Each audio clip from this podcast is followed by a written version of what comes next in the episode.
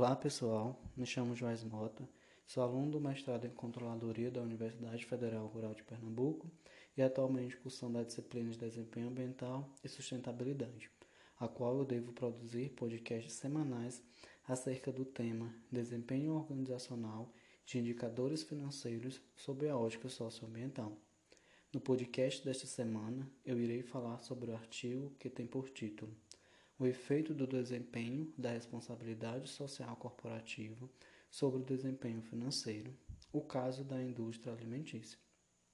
O artigo tem como autores Chant, Eleni, Gregores e Nicolaus.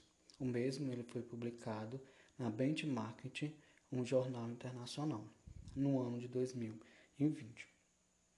Uma vez que as necessidades e expectativas das sociedades elas desempenham um papel significativo nas decisões das empresas, o conceito de responsabilidade social corporativa ele tem atraído o interesse da comunidade acadêmica, de investidores e outros órgãos organizacionais. O termo responsabilidade social corporativa ele direciona as iniciativas das empresas para o bem social que não é exigido por lei. Ele é considerado uma escolha estratégica das empresas e tem uma relação muito estreita com o conceito de sustentabilidade. A relação entre a responsabilidade social corporativa e desempenho financeiro ainda é uma questão intrigante a ser estudada, dado o resultado conflitante derivado de estudos empíricos anteriores. Assim sendo, o presente estudo ele examina é, o impacto das diferentes dimensões do desempenho da responsabilidade social corporativa no desempenho financeiro das empresas de alimentos. A relação entre o setor de, de alimentos e a responsabilidade social corporativa é uma questão que desperta o interesse de pesquisadores acadêmicos, uma vez que o setor de alimentos é uma indústria que está intimamente relacionada à saúde das pessoas necessitando dessa incorporação da responsabilidade social corporativa. Na verdade, existem três razões principais que aceleram as empresas a incorporarem essa responsabilidade em suas operações de negócios. Em primeiro lugar, a indústria alimentar ela tem um efeito significativo e depende dos recursos naturais, humanos e físicos sujeitos a críticas mais severas do público em relação a outros setores. Em segundo lugar, a complexidade da cadeia de abastecimento do setor de alimentício é outro motivo, pois ele incorpora questões como bem-estar animal, biotecnologia, comunidade, meio ambiente e etc. Por fim, a cadeia alimentar ela engloba pequenas e grandes empresas que têm percepções diferentes dos conflitos emergentes relacionados à responsabilidade social corporativa em relação ao nível de aplicação das iniciativas de responsabilidade social corporativa na cadeia de abastecimento alimentar. Em síntese, o conceito de responsabilidade é, social corporativa para as partes interessadas, ele inclui dimensões ambientais, sociais e de governança.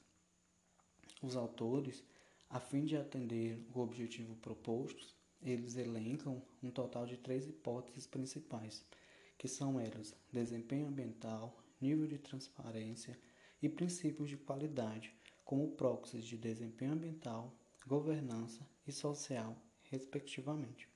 A hipótese 1, ela diz que níveis mais altos barra mais baixos de desempenho ambiental afetam positivamente barra negativamente o desempenho financeiro a hipótese 2. O nível mais alto barra mais baixo de transparência afeta positivamente barra negativamente o desempenho financeiro. E a hipótese 3 diz que a implantação de princípios de qualidade ele afeta positivamente o desempenho financeiro. Como proxies para o desempenho financeiro, dois índices diferentes são empregados. Um índice a saber, lucro operacional, e o índice financeiro agregado, a saber que é a pontuação econômica.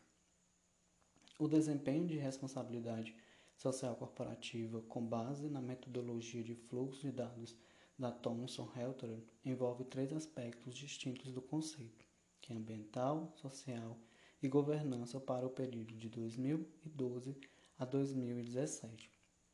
Das 80 empresas de alimentos listadas na Thomson Reuters, 45 empresas foram empregadas na amostra final deste estudo devido à falta de dados do fluxo de dados da Thomson Reuters para as demais.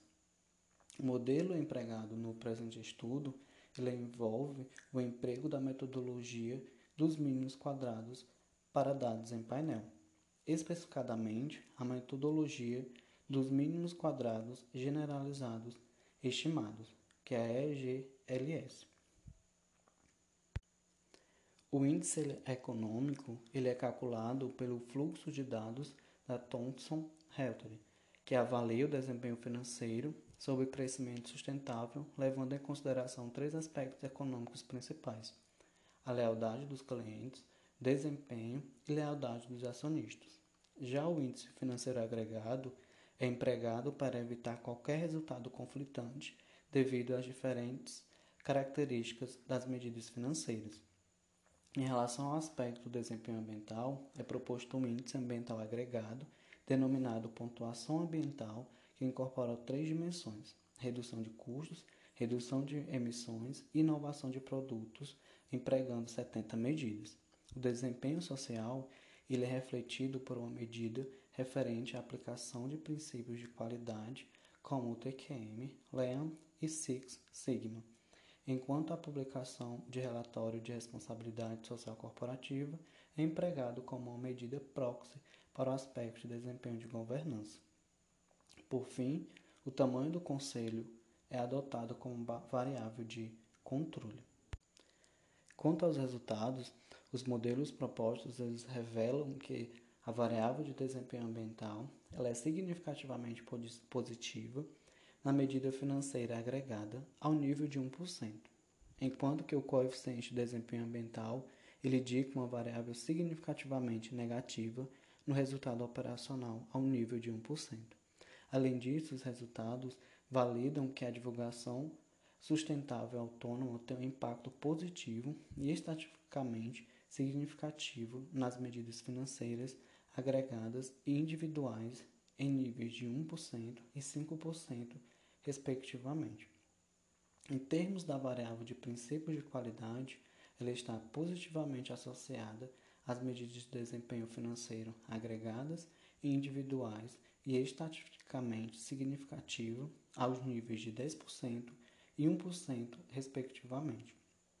Em relação à variável de controle, os resultados eles indicam que o tamanho do conselho é significativamente positivo na medida financeira agregada ao nível de 5% e negativo na medida financeira única ao nível de 1%.